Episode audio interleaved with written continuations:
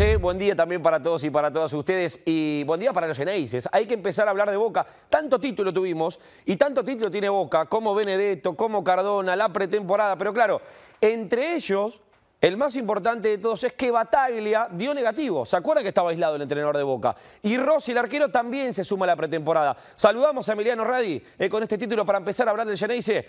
Emi, ¿cómo estás? Buen día.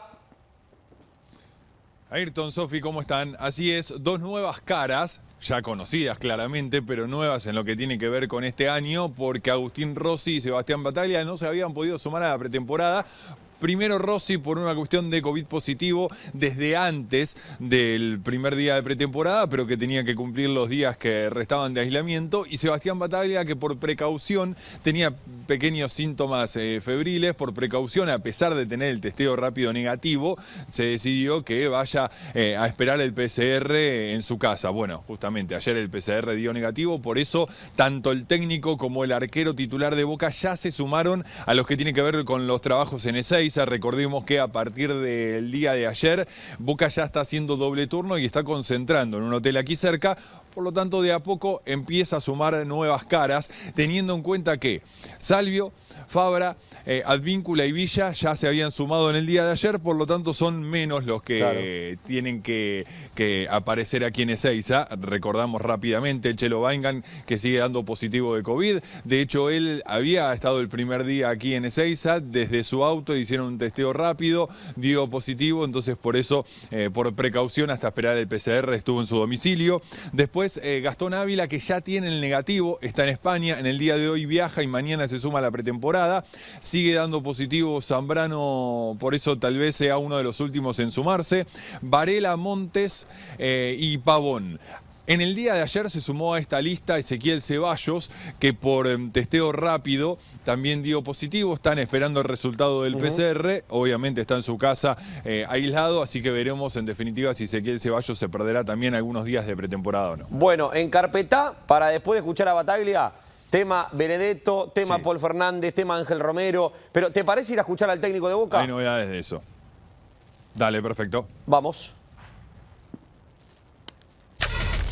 Queremos seguir plasmando una idea, tener una, identidad como equipo y, bueno, arrancando desde, un principio de año, que la verdad que el torneo anterior nos ha tocado al cuerpo técnico agarrar ya iniciado el, campeonato y bueno, ahora tenemos una, posibilidad de poder trabajar con tiempo y, esperemos poder mejorar las cosas que, queremos mejorar y, bueno, y tener una, identidad como equipo. Tuvimos algunos inconvenientes con algunos muchachos y pero lo principal es que estén, que estén bien y que se, recuperen lo antes posible como para poder trabajar y, sumar eh, cargas que es lo que, lo que vamos a buscar y a los que se lo están perdiendo equiparar más adelante eh, esas cargas como para poder igualar a todos en, los entrenamientos. La chance de Benedetto, sabemos la, clase de jugador que es, ya estuvo su tiempo también acá en la institución y es un jugador que, que tiene mucha calidad, que no ha tenido esta experiencia europea, pero bueno, veremos cómo, cómo sigue eh, su futuro eh, de ahora en más, pero la verdad es un, es un jugador que que ya conocen la camiseta de Boca y saben lo que es estar en este club. Sabemos que siempre en cada mercado pase, como decís, hay jugadores de Boca que son pretendidos y en este caso dos de los que nombrás son, son jugadores importantes, pero, pero bueno, después se, se, verá en el caso de que haya una oferta eh, qué decisión toma el club y, y, qué decisión tomamos en cuanto a, a lo futuro de cada uno. Han regresado eh, varios jugadores que hoy por hoy lo tenemos trabajando con nosotros en, en la temporada y seguramente a medida que pasen los días eh, analizaremos su futuro y tomaremos decisiones en cuanto a, al futuro de cada uno, pero mientras se mantengan en la institución eh, nosotros vamos a trabajar y vamos a, a tratar de, de, de, aprovecharlos en el momento que lo tengamos, en el caso de que, de que alguno se vaya a ir, eh, se verá y serán decisiones que, que tomaremos con, con, el club. No, la verdad que no hemos tenido novedades en este último tiempo, así que eh, esperemos novedades en estos días. Bueno, hablaba de Cardona, ¿no? En el medio, antes de Ángel Romero. Eh, lo de Romero parece enfriarse. Por eso quiero arrancar, eh, Emi, eh, por lo de Benedetto. un delantero que conoce la institución, con mucha jerarquía. Hoy, día miércoles, 9.17, marca el reloj en toda la República Argentina. ¿Cuáles son las últimas noticias de Pipa?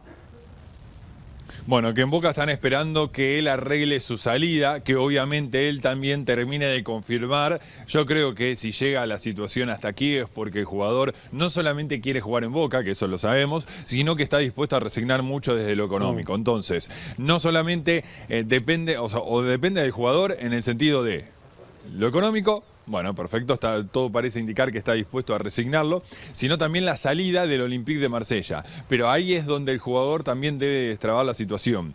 La salida de Elche, recordemos, ya está arreglada porque él es uno de los accionarios y desde ese lado es solamente hablar con el grupo inversor que forma parte de él. Entonces la salida del club español ya está arreglada. La salida del Olympique de Marsella, por la información que manejo, a mí me dicen que si el club francés eh, se desprende de ese sueldo durante un año, que sería el préstamo con Boca, tendría el ok. El punto es no llegar, como por ejemplo fue lo de Cardona, que el Tijuana pagaba el 50% y el otro 50% pagaba Boca. A mí me dicen que si eh, eh, no tiene que solventar ese sueldo, está el ok del Olympique de Marsella. Bueno, después hay que ver obviamente las condiciones y todo. Por el lado, entonces, queda la salida del club francés, queda que termine de dar el ok formal Benedetto a la oferta de Boca y desde ese lado ya se podría destrabar parece fácil, como lo estoy diciendo, no es nada fácil, llevará unos cuantos días, pero en definitiva en Boca son optimistas de que se puede llegar a hacer o por lo menos esperan que Pipa Benedetto pueda solucionar esos temas. Eh, después lo escuchamos a Bataglia, claramente, si bien él no se mete en las negociaciones, pero creo que coincidimos todos, Pipa Beneto es un 9 de jerarquía, sabe lo que es vestir la camiseta de Boca, sabe lo que es el mundo Boca, entonces de ese lado eh, es algo bueno en el caso de que se produzca la eh, vuelta de Benedetto. En este tema de Benedetto eh, y de que Boca es optimista, ¿hay límite de tiempo? Y te pregunto, ¿hay plan B o hay tanto optimismo que ni siquiera hay plan B para este delantero de jerarquía? En cuanto al límite de tiempo, lo ideal obviamente era que se sume antes de la pretemporada, pero no es para nada fácil. De hecho, la gran mayoría de los jugadores no están cerrando muchos refuerzos, de los equipos no están cerrando muchos jugadores antes del primer día de pretemporada. A mí me parece que teniendo en cuenta la importancia del jugador, no se pone un límite de mm. tiempo. Hay plan B. Eh, yo creo que tal vez no los tenemos nosotros, pero sí hay plan B. En el caso de los apellidos que nosotros mencionábamos, por ejemplo, Roger Martínez, Roger Martínez se va a quedar en México, ya la decisión del propio equipo mexicano que es el América está tomada, por lo tanto, Roger Martínez no, cuenta en ese plan B, pero yo creo que sí hay otros jugadores eh, que por lo menos por ahora, al margen de Ábalos y de esos apellidos que nosotros mencionamos, por ahora Boca no está avanzando porque obviamente ponen las fichas en Pipa Benedetto. Ahora, eh, yo veo difícil, veo difícil, no sé qué opina la gente que está del otro lado, que Rojo se vaya, por un tema de Marcos Rojo. No, no, lo veo a Marcos Rojo queriendo seguir de Boca. Tampoco veo a Boca queriendo negociarlo. Ahora, habrá que ver si llega una oferta suculenta para el jugador y para el, para el club. Y vos me dirás, ¿qué tan cerca, en el caso de que llegue la oferta de Palmeiras, eh, puede estar la salida de Marcos Rojo de mí? Mirá, la oferta yo creo que va a llegar. El Palmeiras lo viene siguiendo a Marcos Rojo desde hace mucho tiempo. Desde prácticamente, estamos hablando de octubre, eh, con conversaciones, con indicios de que lo está siguiendo. Eh, la oferta económica yo tengo entendido que va a llegar y que va a ser importante. Ahora, coincido exactamente con vos y lo decíamos en el día de ayer. Para mí, Marcos Rojo en este mercado de pases no se va de boca.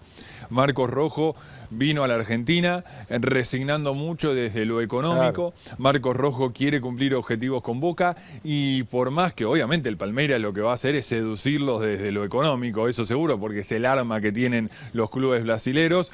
Yo tengo la información que Marcos Rojo se va a quedar en Boca y bueno, va a intentar conseguir esos objetivos que se propuso. Ahora, y este, este ruido de Figal, ¿Qué hay?